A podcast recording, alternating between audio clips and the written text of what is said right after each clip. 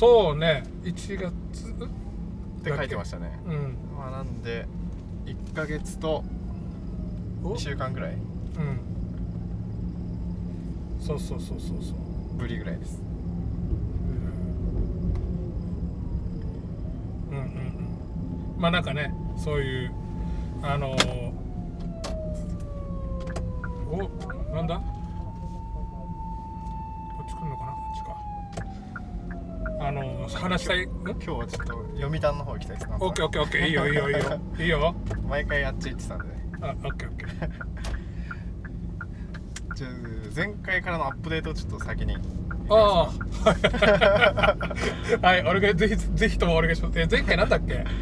前回？は、まあなん。うんかアリの話めっちゃしてたのと、あそうかそうか、うん、ありだ。えっとまあ、また錯覚したんの話してたのと、うんうん。とかなんだったっけなさっきまた聞いてたんですけど、うん。うん、あとブスのマーケティング戦略。ああそうかそうか。面白いよって言ってたんで僕うん。見る前だったっぽくて、うんうん。まあもうそんな前かみたいな感じですけど。あれめちゃくちゃ面白かったですね。ねえ。最高だっていいろんな人にあの、うん。おすすめしてます。うんうんうん。あれさあのネタ自体はさ、うん。いろんな本の寄せ集めではあるさ。そうですね、あのーマーケティングの手法、うんうん、うん、を恋愛にそうそうそう。当てはめるっていう。でそこにさもうすごい根本的な欲求みたいなのがボコンってあったから 俺もびっくりしたわけよ、わかりやすいですようね、ん、セックスしたいって。イケメンとセックスしたいっていう。そうそうそう。これさす あの素なんだろう。どんなシステムを作るにもさうん。何やるにしてもそれが一番重要なことでそうですね。目的は何なのかっていう。そうそうそう。もうめちゃくちゃ明確な目的があって、それに向けてひたすら頑張るっていう。だからちょっとねあの本はもうここら辺をぜひみんなに知ってほしいなっていうのが。そうですね。あれは本当にいい本だ、うん、そっかそっか。であとなんだっけ？まあ、なんか錯覚資産うんは、うん。あまあなんか11月一番最初に出た時から、はいはいはい。あのツイッターフォロワー増やしていこうみたいな言ってたやつ。言ってた。うんで11月がうん。うん1900人。で、はいはい。前回1月4日が、えー、と2400人。うん。で今日がうん。今2800ぐらいです、おーおーお今月中に3000いきそうで、うん。もう1.5倍ぐらいには。ちょちゃんとじゃあもう戦略予定通り？ま あ一応予定通り、まあ、1月うん。12月をめちゃくちゃ頑張ってうんうんすすごいこう伸びたんですけど、うん。1月ちょっとまたなんかやる気なくなってっていうか普通 普通に戻っちゃっててうんうん。あの何も頑張らなくて僕のうん。普通にツイートしてるうん。状況、普はいはい。段通りだと大体4%から5%増えていくっうん。ぽかったんですよ計算的に、はいはいで12月はめちゃくちゃ頑張って20%ぐらい増えたんですよ、うんうん。普段のもう何倍かぐらいの。うん。でまた1月5%ぐらいになっちゃって、うん。あやばいなと思って、えっと、僕がうん。目指してるのは、うん。えーっと15%ずつ毎月成長させると、うん。そうすると11月ぐらいにうん。1万人到達するんですよ、うんうんうんうん。まあ、そういう計画でやってるんですけど。うんなるほど。まあまあ2月またちょっと頑張ってるんで、うん。あの1月分取り返してうん。うん。10平均15%になるかなっていう、なるほどね。うんまあまあじゃあそこはあのそのなんていうの順調に進んでいってはいるよっていうことだね。そうですねそうですね。でなんか前回は、うん。そのリツイートしてくれる人が超大事っていう話してたんですけど、うん。うんでなんかフォローしまくるのうん。一回やめようかなみたいなのがじゅ思ってうん。1月だったんですけど、うんうん。まあなんかなんだろう必要なリソースって僕の頑張りと時間だけなんで、うん両方やればいいじゃんっていう。なんかマーケティングでなんか、あの費用対効果を考えてどれがさ効くかってことをやると思うんですけど、うん。まあ全部できるんだったら全部やった方がいいじゃんっていう、うんうんうん。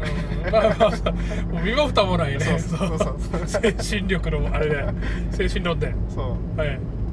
あ両方やることにししたというか、まあ、うん。結局は時間投資すればするだけうん。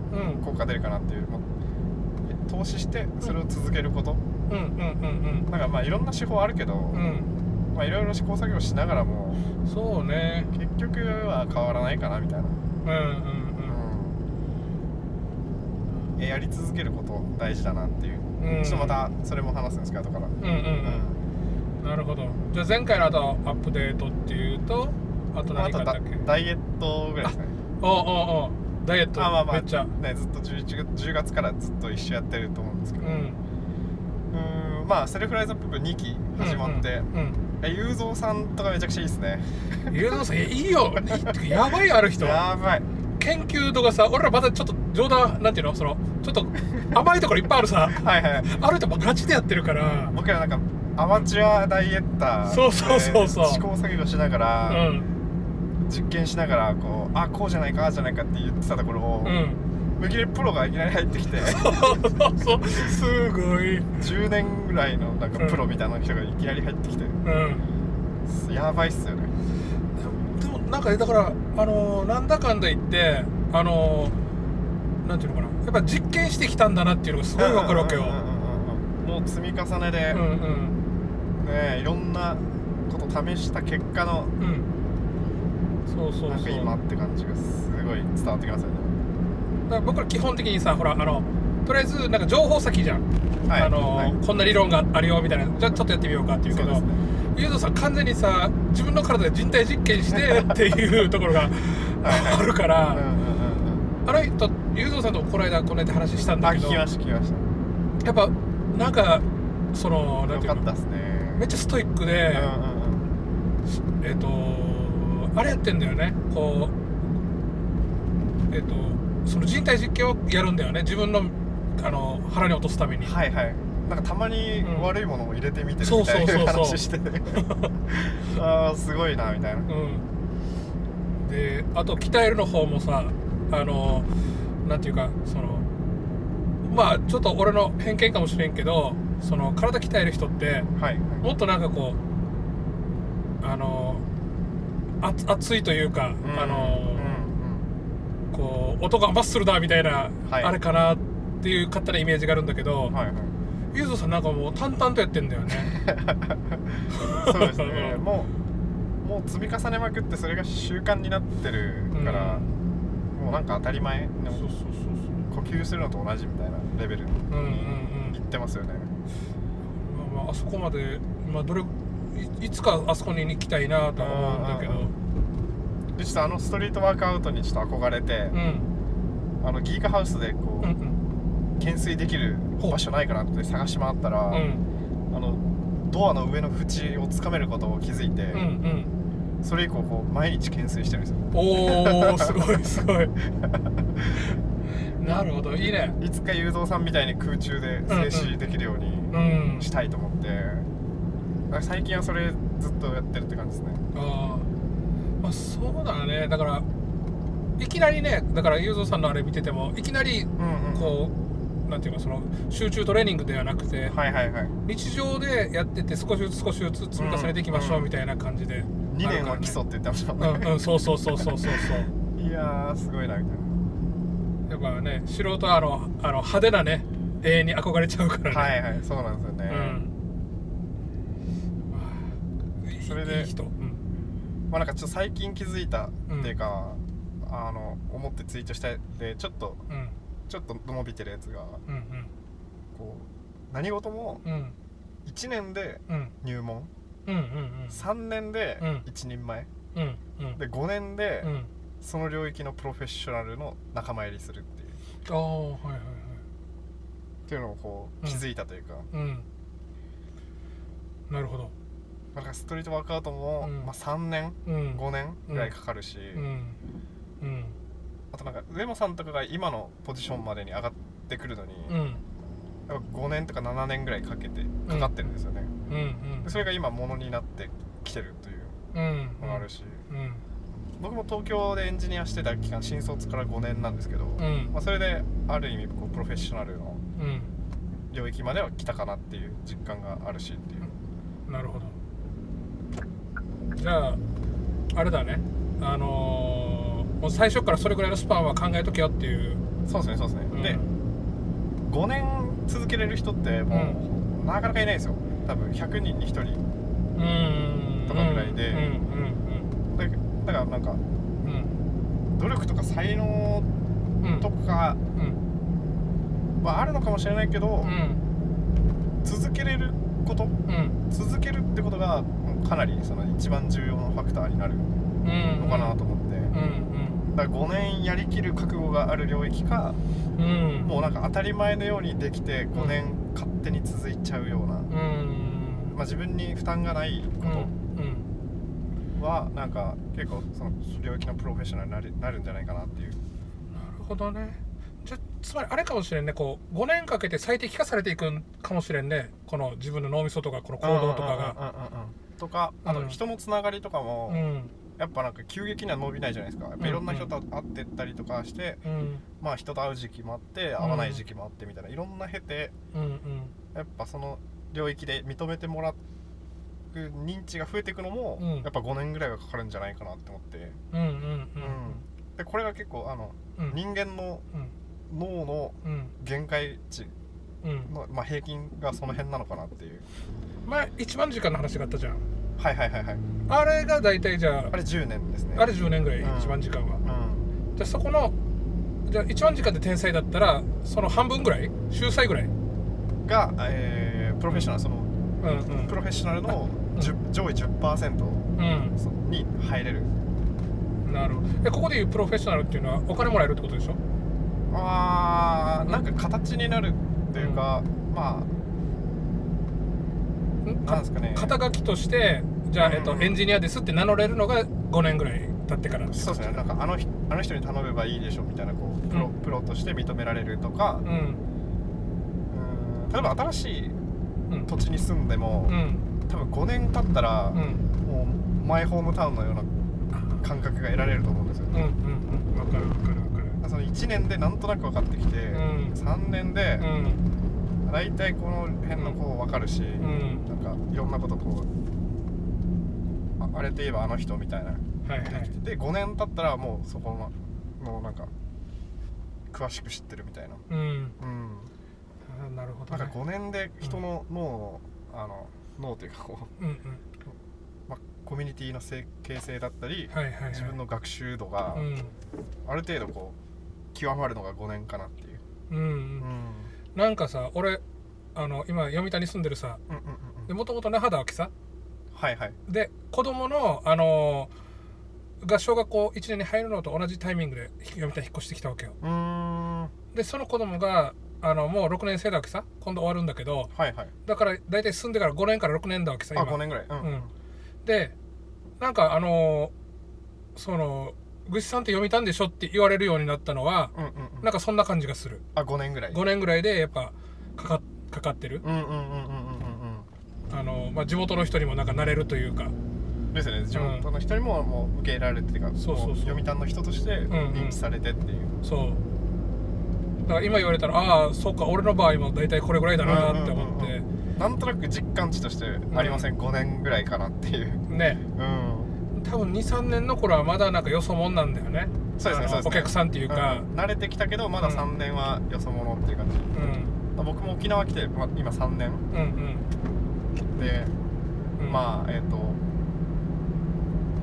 夫3年。夫さん父ね3う年ん。くらいなんで、うんうん。やっとなんかちょっと分かってきたみたいな沖縄も分かってきたし、うんうんなんか家族のこうスタイルみたいなのがはいはいできてきてみたいな、馴染んできた感じ。そうそうそう。であと2年で、うん。ようやくこう固まるかなみたいな。はいはい。あでもさこれさ分かってないとさあのやっぱこう一つの目安として分かってるとうんうんうん。なんかなんていうのやめなやめないじゃん。なんていうか。そうですね。えっ、とん。まあ続けてればいいっていう、うんうん。うんうん感じがあるので。そうそうそう。なんかだからやっぱそれ知っとくのはちょっとねだから俺はそうか今実際やってきてうんうんうん。読谷に5 6年住んで今そんな風に感じてるから、うんうんあと1個だから実証ケースがね田島さんがこれあお俺も実際そうだったって思えそうですば、ねそうですね。2年後にはあの、うん、5年かかるよっていうような、うんうんうんこうやってあの事例が今これ取れてきたからっていう。そうですねそうですねまあ、だからなんか新しいこと始めたいうんとかあったら、うんまあとりあえず5年やったらうんうん。完全にものになるから、うん。まあって考えると、うん。もうなんか始めるだけなんですね。始めて続けるっていうそれだけ。シンプルに考えると。うん。うんなるほどね。もしかしたらさマーケティングとかっていうのもさうん。その続けるための工夫なのかもしれんね。そうですね。いろんな手法やって、試してみたいな。やっぱフィードバック得てみたいな,、うんかやって効果が出た、うん。嬉しい。でもう一回やろうみたいなのがこう続くじゃないですか,、うんうんうん。マーケティングもやっぱいろいろ試行錯誤して、うん。まあ、効果が出てうん。認められて、うん。あいいじゃんっつって、まあ、会社だとそこにまたリソースおはいはい。金が投資されてというか人が人員が割かれてみたいな。うん。でそれをずっとやってまあことで、まあ、会社とかもうん。成長をずっとし続けるしうん。継続できるしうんみたいなイメージですか？うん。だからあれだよね。だからサイトどんどん繰り返していけば福利でガーって膨らんでいくってことだよね。そうですねそうですね。ね成長。そうですね。ん。福利で。なるほど。そうかそうか。あじゃあこれがえっとあれ？ツイッターでちょっと伸びたって感じ？あそうですそうです。1年3年5年を書いて、うん。なんかまあなんか共感を得ら得てもらえたっていう、あうん。あじゃあ結構みんなもそう感じたのかもねそうですね。なん。あかなんか実感としてはあるような気がします。うん。じゃあ4年と半年で辞めるねよみたいな。そうですね。もうすぐものになりそうなのに。うん。まあ、でも一つの目安としていいかもね。じゃあ逆に言うと5年経って馴染まなかったら、うん。そこでもきっぱり諦めるっていうのもいいかもね。確かに別にうん。違うとこ行っても、そう。その領域はほぼほぼマスターできてるうん。ので、まあ、その知識は活かしながらまた別のことができるはず。うん、うんなんでうんそっかそっか。一つの目安にはなるかもしれない、5年。なるほどね。じゃあそれで、えっと、またツイッターのフォロワーが少しずつ増えていった感じ。でもあああまあいろんなそういう、ん。思ってる思考をもうバンバンバンバン出してるんで、ん まあそれでじわじわ。るあといろいろフォローしたりもこっちからしたりもしてるしっていう、うん。うん。最近なんかうん連投ツイートを心がけてやってます。今までパラパラやってたんですけど、うん。なんかそれに最近こうツイートつなげれるんで、うんうん。うんそれでつなげてうん。あとなんかそれのやり方もこうナンバリングするというか、うんうん。この1から8みたいなの書いてはいはいはい。こう連投していくとか、うん。あの茂木さん茂木健一郎さん、うんうん。毎毎朝なんか連投ついてやってるんですけど、うん。やっぱタイトルと軽い説明と、うん。まあ、そのナンバリングうん。うんしてその後投稿が続いていくんですけど、うん。まあなんかそういうあのやり方っていうか、うん。あの見てもらいやすいうん。やり方、ん。まあ、まあ結構ブログとかうん。記事とかと同じようなこうノウハウがあるあるみたいなので、うん。ちょっとそれを取り入れつつ連投してます最近は。なるほどね。そうなんだよな。なんかね俺俺もさ最初こう増やしたいとか増や増やそうみたいな感じでこの錯覚したの話した時にさはいはい。あのこうできるだけ頑張ってこうと頑張って投稿しようと思ったけど、うんなかなかなかなか続かないですよね。多分がやっぱ頑張るのがしんどくて、まあでも少しずつじゃないですかね、で僕はもうツイッタうーん。7年うんうん。で、もうツイッターのプロなんですよ。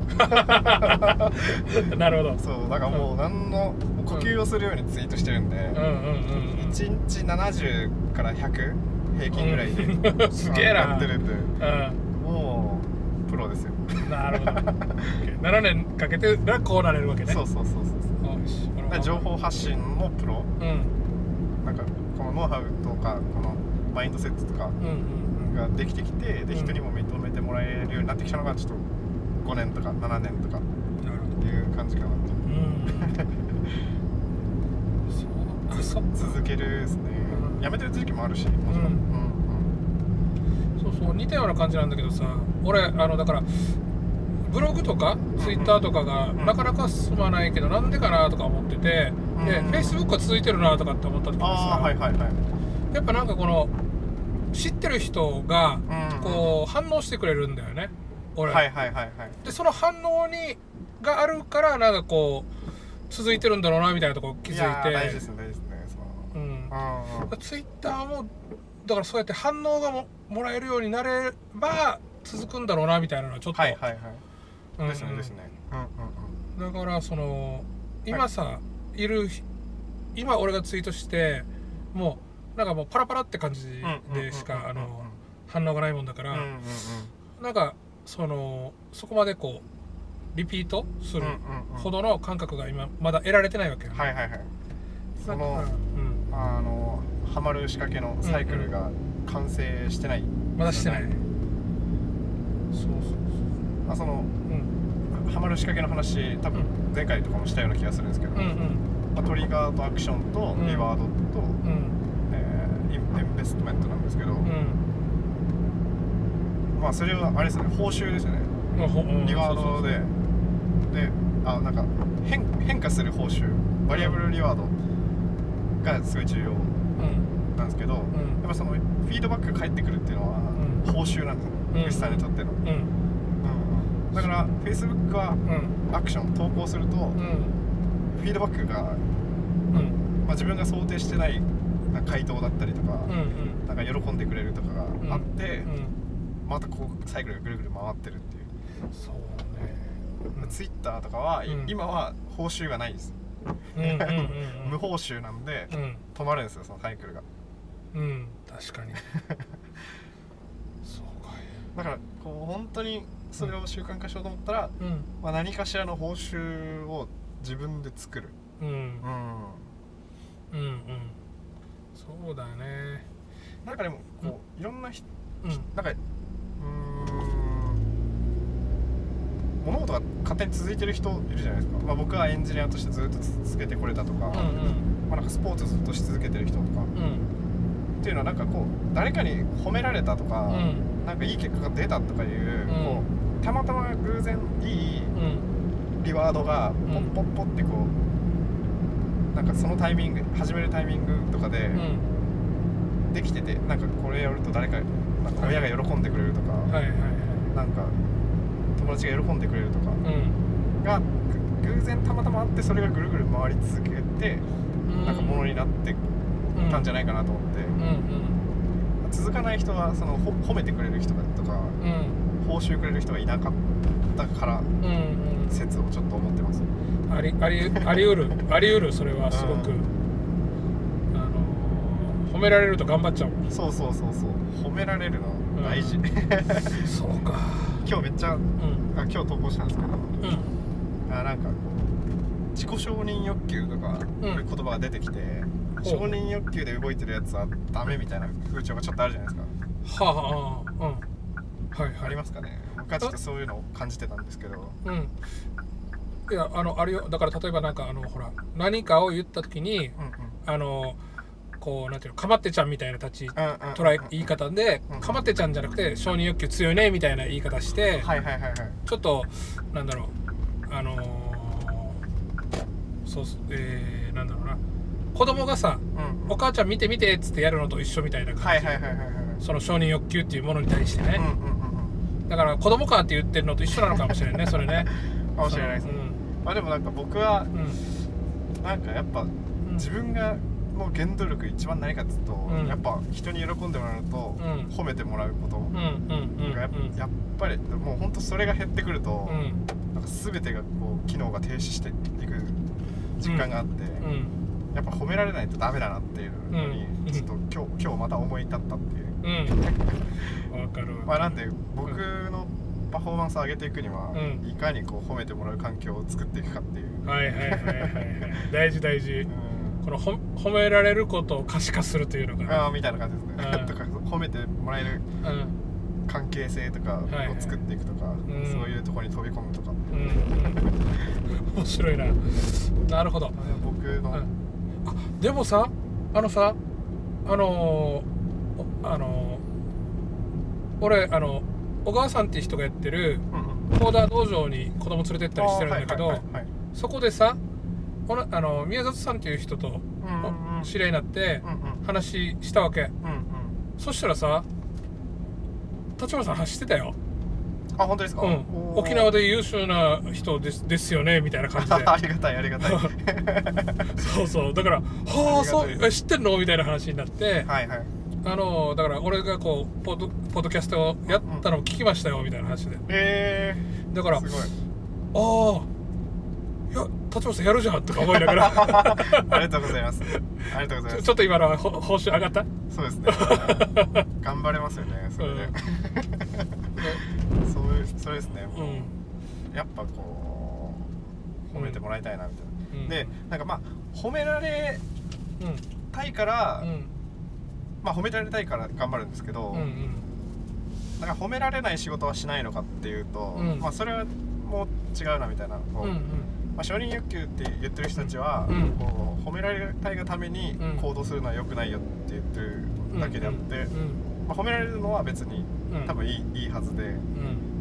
うん、なんか意思決定する時にうん。褒められる方を優先してうん。やらなければいけないことをうん。やらややらなくていいわけではない。はいはい。はいうん。ぐらいの捉え方にしようと、うん。今僕は。考えてます。そうね。褒められるの大事。大事。あと僕まあん。それを感じるんで僕は結構人を褒めるようにしてるんですけど。うんうん。うんあのさえっ、とえー岡田敏夫ってわかる？あ分からないです。えっ、とねそういうえっ、とねオタク昔このえっ、とオタク系のうん。このオタキングっていう名前で肩書きでいろいろ活躍活動しててうん。今はなんか評論家とかはいはいはい。あとなんだろうそういうオタ、えーいろんなコンテンツを作ったりしてる人がいるんだけど、うんうん。この人のさコンテンツの一つにさあのえっ、とじん？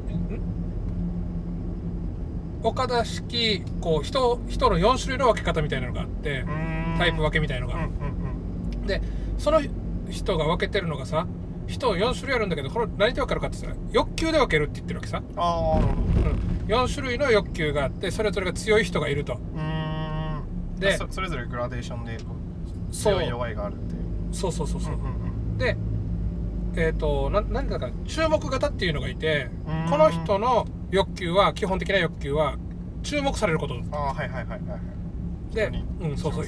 人に目目立つのが好き、うんうんえー人に見てもらわないとこうモチベーションが湧かないみたいうな、んであとえっ、とね勝負に勝つのがモチベーションの人がいて、ああなるほどなるほど。うん。この人はもうあの負けたくない。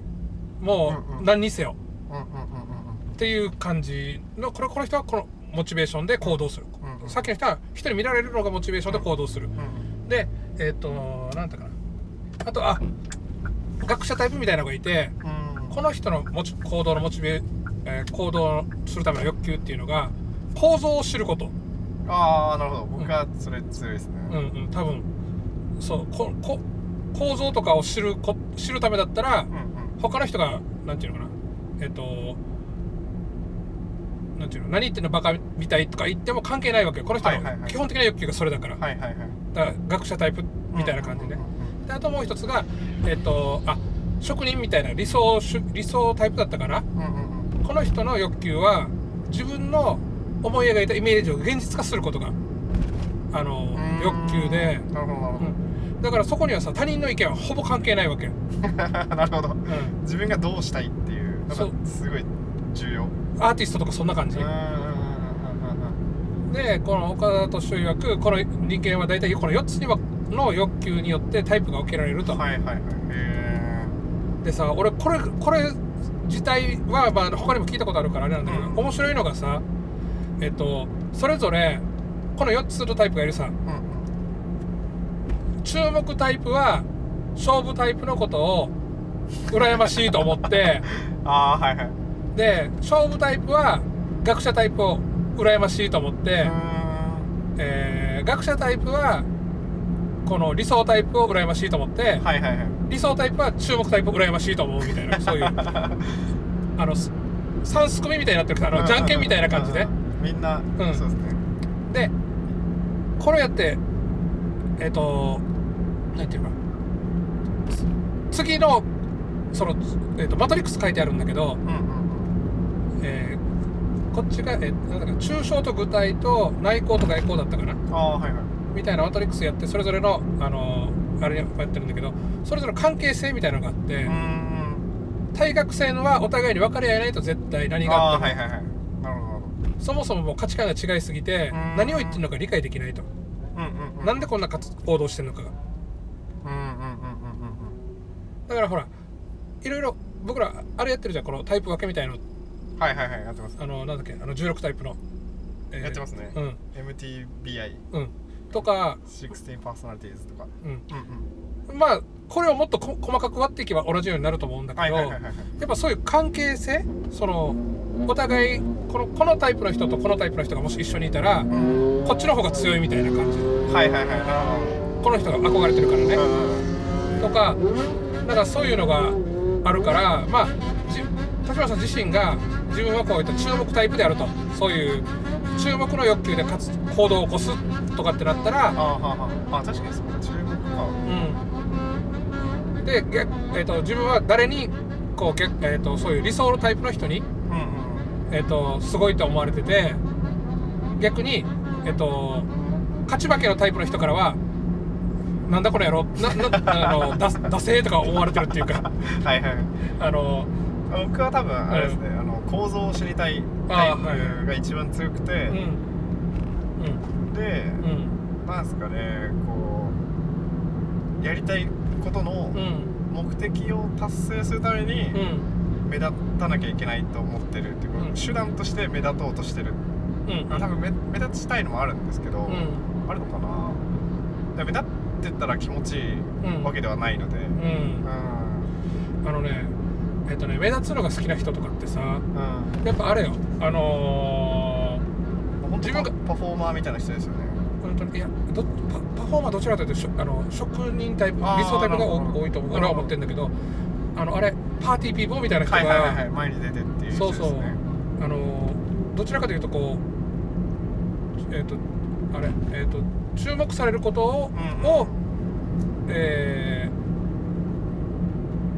ー、理理由注目されるために何かをやるっていう感じだがから目的になってる人ですね。うそうそうそう。んんん。それうん。目的ではないかなっていう、うん、これは後天的にうん。あの身につけたスキルですね、僕は、ん僕の場合は、うんこれさ本当のこと言うと誰でもその要素は持ってるわけさ。はいはい。この欲求っていう強い弱いああるけどっていう、うん。でこれでこれがなんでこういうさ関係性になってるかって言ったらさ俺ら思ってるのはこれ春夏秋冬だわけよね。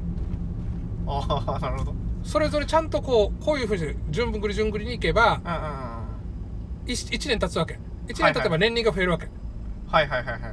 なるほど、うん、だからちゃんとそれぞれのところ欲求のところでちゃんと動いていくように人っていうのはデザインされてるんだなって俺は理解してるわけさ。うーんうんうんうん。だから生まれたての時は自分一人では生きられないからお母ちゃん注目してっつってガタガタするしああなるほその次に人との関係性が出てきてど勝ちたいという欲求が出てくるし、そうそうこうしてるうちにこうななんで俺勝ったのかなとかっていうあの知識知恵がついてきて、っていうところ。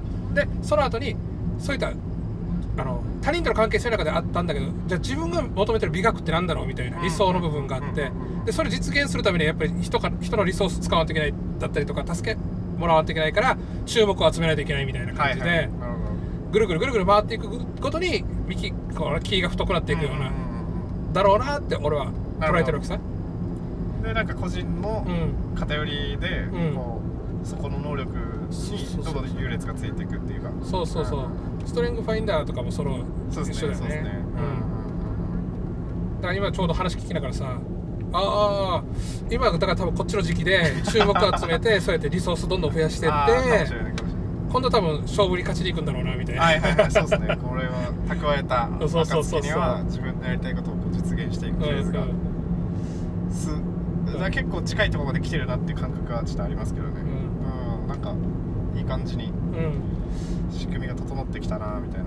なるほど。まあまあまあうんそうそう。よしちょっとねあのだいぶこの前回の反省が同じようなキャッチアップが同じような話をしてる。キャッチアップが長くなってる。あ大丈夫です。もうだ半分ぐらい話したいああのところのうん話にも入ってきてるんで、あ大丈夫です大丈夫大丈夫？ごめんごめん。あとあじゃあそうですね。うん。あとあなんだっけ？あのブスのマーケティングはいはいはい。の話またちょっと戻すと、うん。まあ、あれ見て、うん。あのそうか見た目もうん錯覚資産だってことに気づいて、まあこのダイエットしてるのもそうですけど、うん。でなんか結構痩せたって言われるようになってきて、それがまたモチベーションになって、うん。あのダイエットのうん。がううまくいってる一つの理由であるあるなと思ってるのとあとなんかこうもう最近うん。ちょっと美容に美容も意識しようと思って、あの髪のケアと、うん。あの顔うん。のスキンケアと、うんあと体もなんかあちゃんと洗って、うん。えー、と保湿ですね。保湿が結構大事。はいはい。保湿して、うん。紫外線のダメージが結構皮膚にあるんで、うん。紫外線カット。うん。なんかまあ保湿と UV カットがメインなんですけど、うん。それをちょっと最近ちゃんとするようになってなんか人,、人から見られた時のこう年齢の印象がうんこう最近20代前半ぐらい見られるようになってきたんで。お。なるほど。そうそう。とうんうんうん。服装をうん。あのラジオにも出てる中本さん。にもうあの服選び結構苦手なので、ん。もうアウトソースというか、うんうん。あのコーディネートしてくださいっていう話しに行って、で中尾さんにいろいろチョイスしてもらって、うんうん。その服き最近着てるんですけど、うん。でもなんか最近雰囲気良くなったねみたいなのが、まあ、かっこよくなったみたいな言われるようになって、まあ、それもうれう嬉しくて、うん。ちょっとこう続いてるんですけど、いうんうん。やなんかこう第一印象うん変わるなみたいな、多分さそこさ、うん。あれなのよ。あのーえっ、とめちゃくちゃコスパがいいと思うわけ。コスパいいかもしれないです。本当に1ヶ月くらいで買われる。うん。うん。あのーなんだっけ人は見た目が9割とかいうのがあるじゃん、うんうんうんうん。そうなんですよ、うん。人は見た目が9割っつってうるせえなって思ってたんですけどうん。これ錯覚資産やなってこう、うん。脳で結びついた瞬間にうん。やろうってなったんで、そうそうそうそう。だからそこでね最初のファースト、えーファーストタッチ、うんあのルッキンのところで、うんうんうんうん。あのーボーナスポイントさえもらえておけばそうそう。あとこれを種線にしてぐるぐる回していけばいいわけだよね。ね。だからちょっと印象が良くなると、あの坂口さんの話だと実力が上に見られるようになるし、うんうんなんかこの人いい人って思うとうん。うんなんか信頼できる人なんじゃないかっていうう、んまあ、人の脳が錯覚するうん。うんだと思うんで、はい。いや人が見た目は9割はうん。マジでそうだなっていう 実感値そうなんだよな。それをちょっとうん。まあ坂口さんの実験だったんですけど、うん。なんかこうもうまくいくとうん。楽しくなってきて、ちょっと今スキンケアとかが続いてるんですけど、うん。うん多分さだからあれなのよ。あのこれをいわゆる普通の人ってうんうん。思春期の時にやるわけさ。はいはいはいはい。そのそうですねそうですね。あの中高ぐらいの時にうんうんうん見た目のことが気になって。うんうんうんだけどうんその時期にそれをやらなかった人たちってやっぱいるんだよね。はいはいはい。まあ思春期では気をつけてたんですけど、うん。20代ぐらいでエンジニアになってうん。一、回興味が全部なくなったというか、うん。まあどうでもいいやみたいな。そうそうそう。スキルさえ身につけてたら、うん。人から信用してもらえるでしょみたいな、ん。ところに傾いていったんですけど、うんうん。うん。そうか。まあなんかちょっとした努力でこうもこううん印象変わるもんかっていう、うん。うん感じですね。服とか買っちゃえば終わりだしスキンケアも、まあ、最初の1ヶ月すごいこう、うん。どんどん肌が変わってって、ん。あのスベスベになっていくんですよ、うん。でも1ヶ月ぐらい経つと、うもうなんか上限行き切った感じで変わんなくて、まあ、あとは内面変えていくしかなくて、運動して睡眠とって、いい食事とってしていくしかないんですけど表面はうん1ヶ月ぐらいであの変わるんで、うんまあ、あと髪もですねこう、うん。流さないトリートメントして、うん。で朝出かける時は UV カットのスプレーしてるんですけど、うん。うんあの髪カラーしてるんですけど、うん。これ落ちなくなったんですよ。だいぶ。1ヶ月色が持つようになって、うんうん。髪色もずっといい感じだしっていう、う髪質もいいし、うんうん、それも効いてるなっていう。なるほどね。はあはあはあはあはあ。面白い。面白い面白いあだからブスのうマーケティング戦略読んだ結果実践してみたら、うん。あ別にセックスしたいではないですけど、作詞さんになるのかっていう実験は、うん。あのなりそうだっていう、うんうん。あれあれの時なんだっけ？あのだからえー、ブスのやつのあの本でははいはい。そのその年代ごとにそのこのこのターゲットこれこれをモデルにしとけば問題ないみたいなのがなんかあったじゃなくてこうぶバチバチ持ってるんじゃなくてああまあ清潔そうそう感そうそうのあるっていう。かあと話をなんか何でもそうそうそうそう。聞くとか笑顔を絶やさないとか、そういうやつですかね。最低限のレベルの、うんうん。あのあれをやっておけばあとはその内面で、うんうんあの話するとあのスキルとかでうんうん。できるっていうのは、もう今ほそうだね。だからベースとしてこのある程度のルックスっていうのはキープしとかないといけないんだよね。そうですね。そこでとりあえず80点は取るうん。努力ははい。する、でそこまですぐ結構到達できる。うんうんそうかも。あのさやっぱこうこんだけさ YouTuber とか増えてくるとさ、はいはいはい。もう多分そこら辺一生懸命みんな気使うようになると思うんだよね。あうんーまあその業界の人はそうなるけど、ん。一般の人はやっぱ気にしないんじゃないかっていう。でなんかこの僕の今うん。30歳っていううん年齢がうん。良くてっていうか、うんここで気を使う人と気を使わない人一気にこう差が出てくるうん年齢に差し掛かってて、うん。はい。だからややると効果がめちゃくちゃ出るんですけど、うん。うん相対的にライバル。なんか 10, 10代20代イケメンだった人がうん。結婚してもう何もうん。気にしなくなってこう、ふ普通になっていくはいはいはい。家庭の中、い。こう維持すると、うん。こうちょっとこう価値が上がるっていう。うんうんうんかるわかるわかる。うん。で10代20代はうん。もうなんかその若くて、うん。細胞も若いから、うん。手入れしなくても、うん。パフォーマンス高い状態キープできたんですけど、うんうん。もうなんか今はいろんな努力しないと、うん。あの差がつくようになってきたっていう。うんだから10代20代はあんまり気にしなくていいような気もするけどうん。30代以降はうん。気にした気にするとコスパがいい。うん。あその若いうちは持ち前の才能だけでどうにかやっていけるんだけそどだんだん劣化していくから劣化していくから。そこをあのある程度のレベルでキープするための努力は絶対しないといけないっていう話だよね。ね。そうですね。そうですね。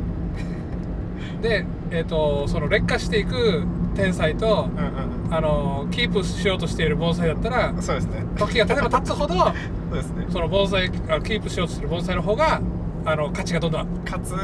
あの戦い戦場もあるっていう、ブスのマーケティング戦略ですね、はいはい劣化していく美人とんうん。努力するブス、はいはいうん、その構図うん。ですね今、うん。うん。これさこの間宮崎さんわかるでしょ？はいはい。あのニート宮崎さん、うんが、まあ、ギャンブルの話麻雀の話をしてた時に、うんうん自分は買ってきたと、うんはいはい。さあそれ何やったかっていうとその波波っていうかその流れを見てそれに乗っかってただけだと逆らわずに。周りの人は自分でどうにかしようとしてはいはいはい。勝手に落ちていくとその流れに。そうですね、うん。抗おうとしてそうそうそう。だ落ちていくと。うん、落ちていくって言っててなんていうかあのーそこって多分あのー今のだキープしようとしてやるのが、あのー抗うんじゃなくてう、んうんうん。あのーそれで自分のこれが落ちていくっていうのを知ってるんであれば、うんうん。それをキープするためにやるべきことがあるよみたいなはいはいはいはい。ことで、そうですね。うん、そこで手抜いてしまってあのーその状態をキープするためにやるべきやるべきことがあるんだけどそれをうんうんやらないでもどうにかなるさとか思ってると、うんはいはい。相手が勝手に落ちていくっていうか。そうですねそうですね。それはありますね。うん。なんかそんなこと今ちょっと聞きながら。ああまあ面白いな。いろんなのとつながってるんだろこれ。まあこれも人体実験うん。やりましたっていう話ですね。あのさこれさちょっと、あのー言いにくいかもしれんけどうんやっぱモテるようになった？うん持てるようにうなったんじゃないかななったと思います。うん。まあこれはあの男からでも一緒だとは思うんだけど。あそうそうそうそうそう。男の人からうもん。なんかいいねって言われるように増えたし、うん。まあなんか話しかけられやすいとか。うんうんうん。っていう感じに変わった。あとなんか女性から、うん。えーなんかサボさんモテそうですよねみたいな、うんっていう話が何回か出たっていう。おお素晴らしい素晴らしい、ね。素晴らしい なるほどね。すごいなみたいなマジかみたいな。前はうん。前はなんか T シャツとうん。ハーフパンツでなんか不老者みたいだったとか言われて。マジ？みたいな。それは言い過ぎではみたいな感じだけど。うん。まあ確かにそういう時もあったみたい。な、うん なるほどね。まあじゃあちょっとうん。次あのうん。次。ネットワーク、はい。まあいつもネットワークの話してるんですけど、うんネットワークを考えるのが好きで。は。ああだからまあ人？人？人とのコミュニケーションとかネットワークじゃないですか。はいはいはい。だからあの社会的ネットワーク。これ、はい。だから英語でソーシャルネットワークなんですけど、はいはいソーシャルネットワークをちょっとか最近考えるのが楽しくて、うんうんうんうん。というなんかこうなんですかね、まあ、つながりっていう本「コネクテッド」っていう本はい。で、まうん。あなんかなんだっけ群衆の英知または狂気みたいな。はい。去年流行ったアプリ。わかります？ウェブアプリ。わかんない。まあなんか、うん。えー、と人は、ん。あのじょなんかその近くにいる人に感染するうん。性質を持っていてはい。ダイエットする人の近くにいたらダイエットしたくなるし、エンジニアに囲まれてたらエンジニアになりたくなるし、うん。こう周りの人が結婚していくと結婚したくなるしうんはい。とか周りの人がラーメンめっちゃ食うとラーメン食べたくなるみたいな、うんうんうんこう感情が伝染していくはい。のがあって、うん。なんかそれそれの本を最近こう読んでるうん。ちょっと読んでたりする結構面白くて、うん。まあ、あとなんか上野さんが投稿してたうん。あれ川ンゴさん？あの川ンゴさん。ドワのはいはい。作った人かな？川上さん。かな、ん。はいはいはい。がこ個人個人にうん。知性はないみたいな。ほ書いてたやつわかります？うわかんない。なんか個人にはうん。知性はなくて、うん。あの集合ネットワークにはい。知識があるっていう、話をしててうんうん。だからまあ個人はうん。生まれて死んでっていうこう,、うん。こう何十年かのサイクルしかないけど、うん。まあ、人類がこう成長していくのは、こう集団としてのネットワークとしてのうん。知識がどんどん溜まっていっうん。て、うんで個人個人にはその集団のうん。知識が部分的にインストールされていくっていう、まあ、なんかもうあるあの部門の、なんだろう。まあ教育を受けたりとかして、ん。こう情報を覚えていくわけじゃないですか、うん。そうやってこう集合が持ってるネットワークのうん。知識を自個人にインストールしていく作業うん。って言ってて、まあ、AI とかがどんどんどんどん発展していくとうん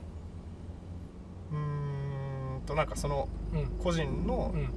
えーそうですね、学習もなんか最適がどんどんされていって、うん。欲しい情報うん。は、えーもう結構簡単にこうインストールできるような時代が来るんじゃないかみたいな。うんうんのかとまあなんかそれが行き着く先はこうサイボーグ化とうん。電脳化とうん。あのなんか情報のインストールとみたいな,、うん。なんかそういうあのあとはこう人間の能力をエンハンスするようなはいはいはいところに行く行き着くとかあとあの遺伝子組み換はいえがはい。人間で行われていくようになるだろうみたいな記事があって、はい。うん、なんかその辺もやっぱネットワークと知性みたいな人だなっていうとあとはですね、うん。あなんかダンバースはい。あの宮崎さんがたまに言ってるんで気になって本買ったんですけど、うんうん。まあ人のネットワークはうん。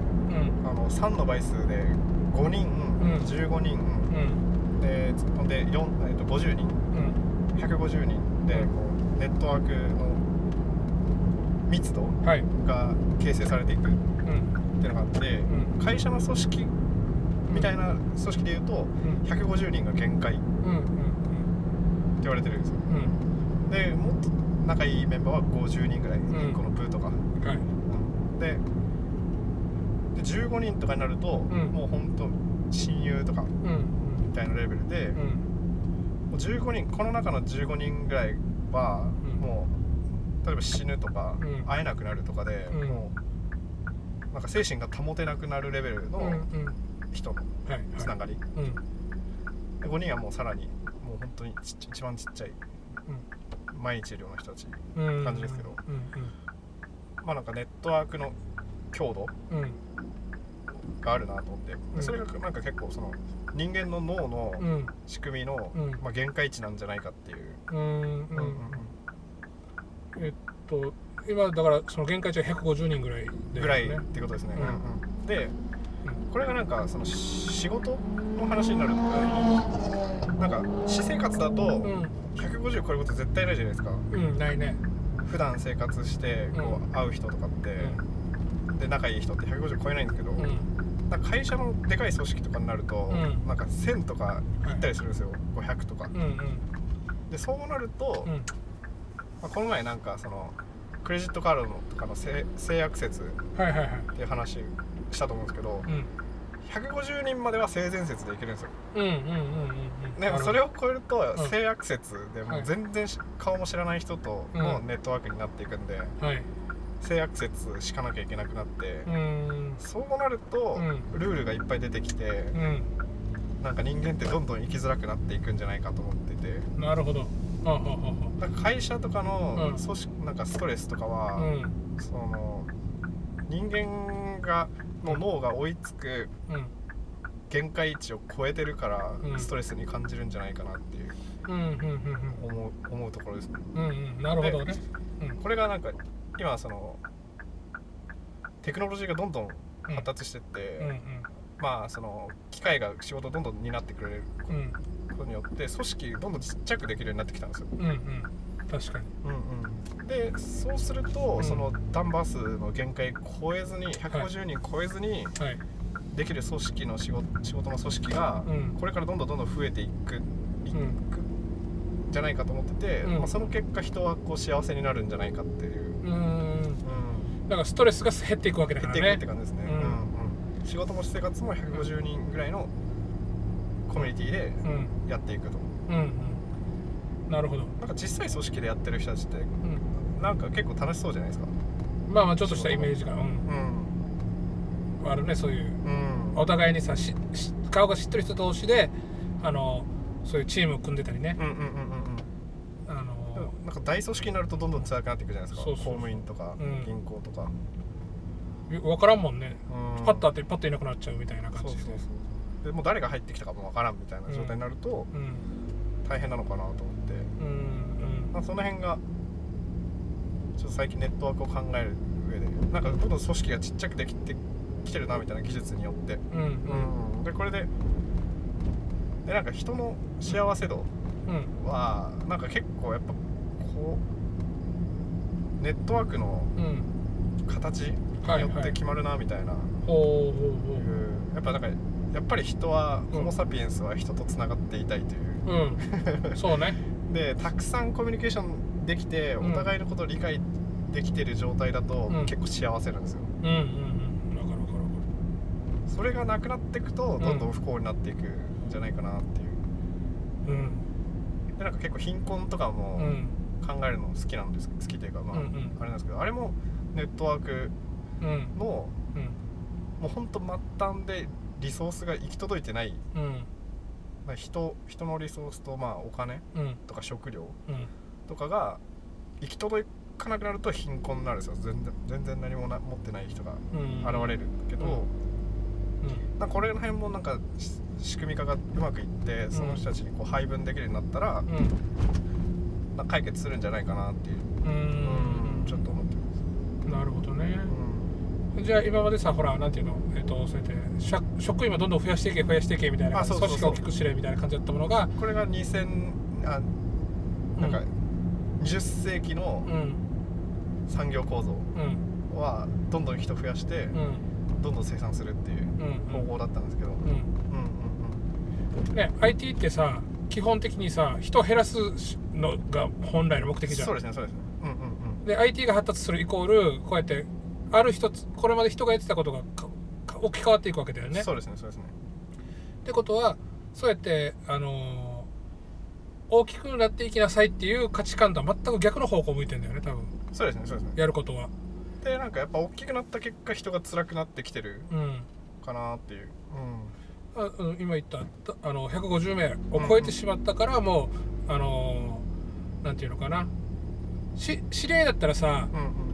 ゆそこまで文句つけないじゃん。あのクレームとかも。ねねだからなんか問題うん。あってもそれを共有して、うん。あじゃあこうやったらあの良くなるよねってお互い相談できるレベルうん。だと思うんですよ150人知らない人にはいくらでもできるじゃんね。クレーム。うんうんうん。だから悩み打ち明けれないっていう関係性もあるし、うん。もうなんか相手のこと考えずに文句言っちゃうとかう発生するしっていう、うんだからやっぱそうやってあのけそうつながりが150超えてああ、えっと知らん人ともつながってると、例えば俺前ずっと前勤めてた時にさうんうん。電話取ったら文句言われるのが嫌だったから怖くなってから取り切れなくなった時あるわけ、はいはいはいはいはいはい。俺はし知らないけど、うん相相手は会社のこと知ってるもんだから、うんうんうん俺は会社の一員だからっていうことでもうめたくそ言われるわけよ。はいはいはい。もうはい。これが苦しくて苦しくてね。あの電話取れなくなったりしたんだけどう俺のこと知ってる人だったらさあんな言わんともほうわけ？あそこまでめたくそには、はいはいはい。だからなんかそれでじゃあ俺はストレスを感じうんうんうん。てちょっと不幸になってしまったわけだから、そうですね。うん、もうちょい優しく言ってくれれば同じことを。わかります。もう少しあれ不幸にはならないっていうか、んんん。まあだから内側のコミュニティ、コミュニケーションの取り方と外の取り方が多分、まあ普通にああってうん。人は多分それ使い分けてるんですけど。うん、うん、今はだからそうやってその組織のものがどんどんどんどんちっちゃくなっていく？そうですねそうですね。方向性にあそう。の IT が進んでるイコール、ん。組織がちっちゃくなっていく方に向いてるから、で日本あ人間の脳の限界を超えずに、うん。うんうん。なんかより人間らしい活動がしやす、できるうん。仕組みが整ってくるんじゃないかなっていう。うんで今まで、うん。例えば1500人で一つの企業をやってたやつを、うんうん150人のん。10個の組織でうんうんうん10通りのことをやれば、やれることが増えるじゃないですか、うん。そうね。うん、そうするとうん。なんかもっと生産性10倍になるわけですよなんか、うんうんそうだね。うん、あそれでいいんじゃないかなっていう、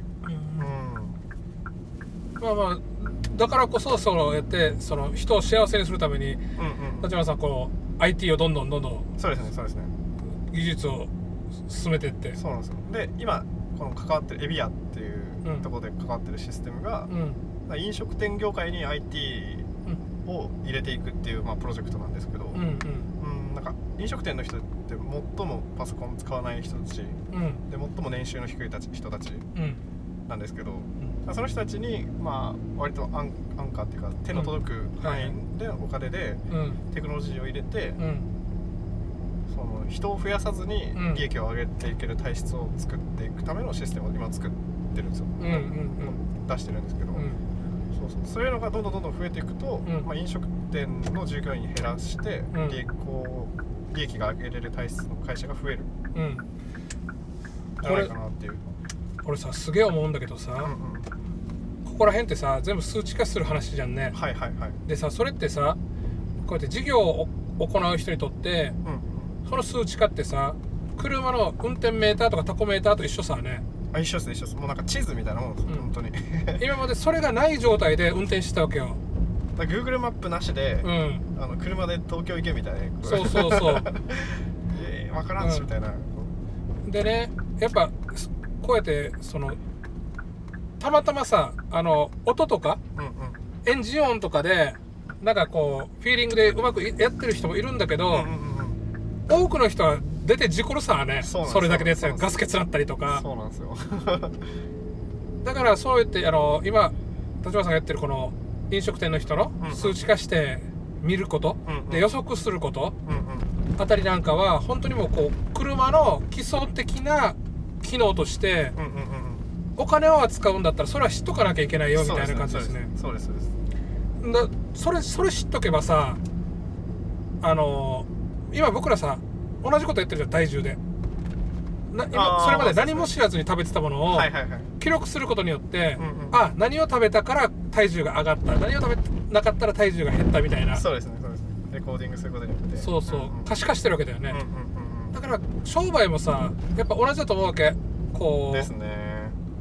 あでエビはあれでしょ？だから来来客数大体これぐらいって予測してそうです。当てに行くってことでしょ？うんうんうんそれなんかもまさしくあるじゃんね。このメーターがあのスピードメーターがこれぐらいってなった時にじゃあじゃあ得られる利益はどれぐらいみたいな感じそうでですねそうですね。計算してってうん。なんかエビアがやりたいのは、うん。その今までそういう店長とかやってたんですよ。あ店長がうん。数値管理して本部に報告してみたいな、うん。それを全部取っ払った結果、うん。まあ、人を減らせるもそうだし、うん。事務作業にうん。かかってた時間を、うん。もっと店舗自分たちのうん店舗を良くすることに時間使ったり、教育に使ったり、うんうん。またエビアが一番重要にしてるのは、うん。お客さんとの接点を最も多く取るようにしてるんですよ。はいはい。だからやっぱこれもコミュニケーションをちゃんと取ると、うん。お客さんの満足度が上がるんですよ。うんうん。そこを大事にしたいからそれ以外の事務作業を全部自動化するっていう、なるほだからグスさんグスさんもどうん。ゲストハウスでお客さんと話す時間が一番こう、うん。お客さんにとって一番価値が高い、多分 俺はだからあのそのなんていうの話してほしそうな人には話いっぱいするよ俺。そうですねそうですね。だからギークハウスも最近、ん。あのメンあの住民でうん。飲み会を何回か開くようになったんですけど、うん。やっぱそれしたらこうみんなのね、満足度が上が上がるし、うんうんうん。みんなお互い何考えてるかがちょっと分かるようになって、うん。住みやすくなるんですよ。うんうんうん。そうね。満足度上がってるなみたいな感覚があるんで、そうなんですよ。だからまあやっぱりね人はねコミュニケーション取ってなんぼの生き物、なので機械によってこれがうん。うんテクノロジーによってうん。さらにこうエンハンスされていくのがうん。ちょっと今後今後うん起きていくことだなっていう、ら教育？うんちょっともう結構僕教育に興味あって気になってるんで、うん。やっぱ学校の先生忙しすぎる問題があるじゃないですか。はいはいはい。うん。それがいじめとかをうん。放置しちゃう原因にもなるし、うん。それぞれの能力を伸ばせない原因になってるんで、うん。教師が一番やんなきゃいけないのは生徒とうん。ちゃんとしたコミュニケーションを取る時間うん。が多分最も価値のある仕事、はいはいはいはい。うん。で何を教えるかっていうのは、うん。今後はもうなんか YouTube とかでいいじゃないですか。うんうんそうね。プロフェッショナルがネット配信して、でそれを、まあ、チューターとしてこうんう手伝ってあげるのが、うん。教師としての面来の一番の役目うん。かなと思ってそこがその事務作業を全て取っ払えるようになったらうん面白いなっていうそれ、飲食でやってるエビアのやつの、うん。まあその教育版教育バージョンがうんできる日が来たらちょっと僕はそれ一番面白いかもしれないですね。うん。結構僕がも最もやりたいことの一つかもしれない。うんうん。うあのさ前もちょっと言ったけどさ人間ってさプログラミングできるじゃん。んはいはいはい。ややろこの教育ってさ人間のプログラミングなんだよね。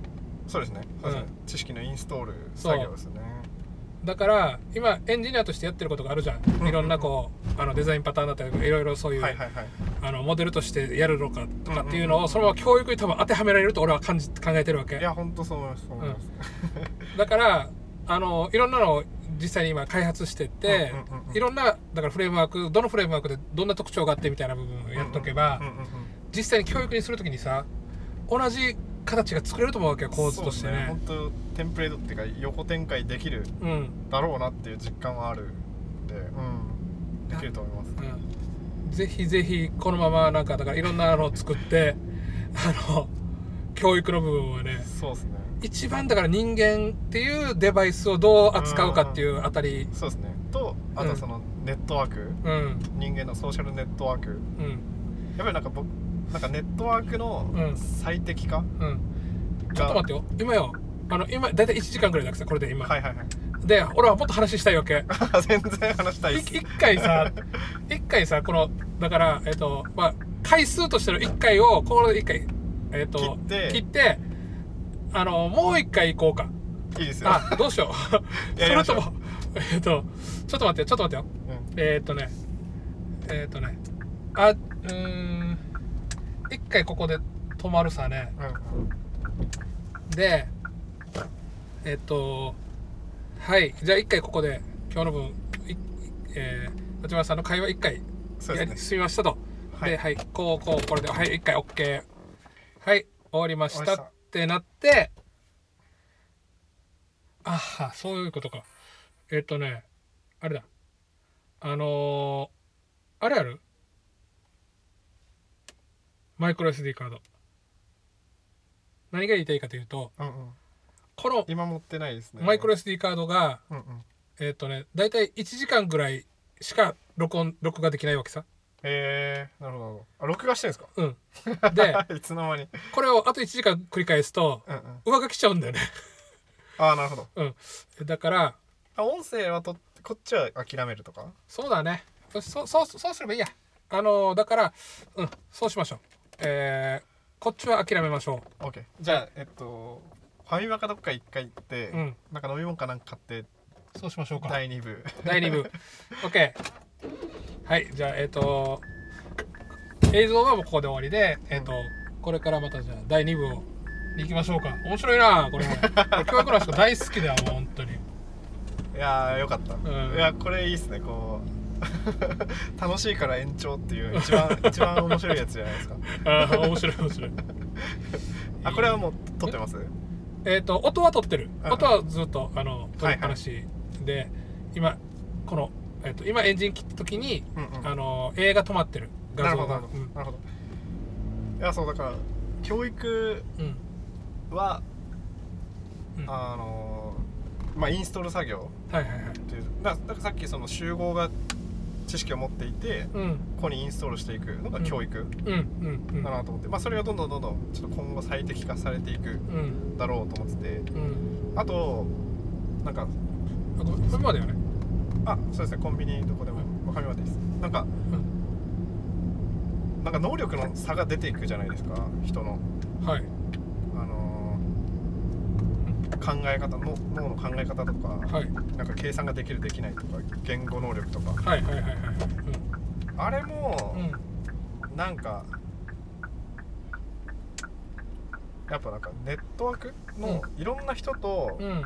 つながってきたかどうかの相和なんじゃないかなってちょっと思ってるんですよ。うん。いろんな人とつながっていろんな人とコミュニケーションししてうん。話すとうんなんかそこで興味持ってうん。なんか新しいことを覚えようとするのが出てきてってう。んいう、まあなんで知識ってコミュニケーション量のうん。相相和は？いはい。ちょっと一回止めるよ。えーこっち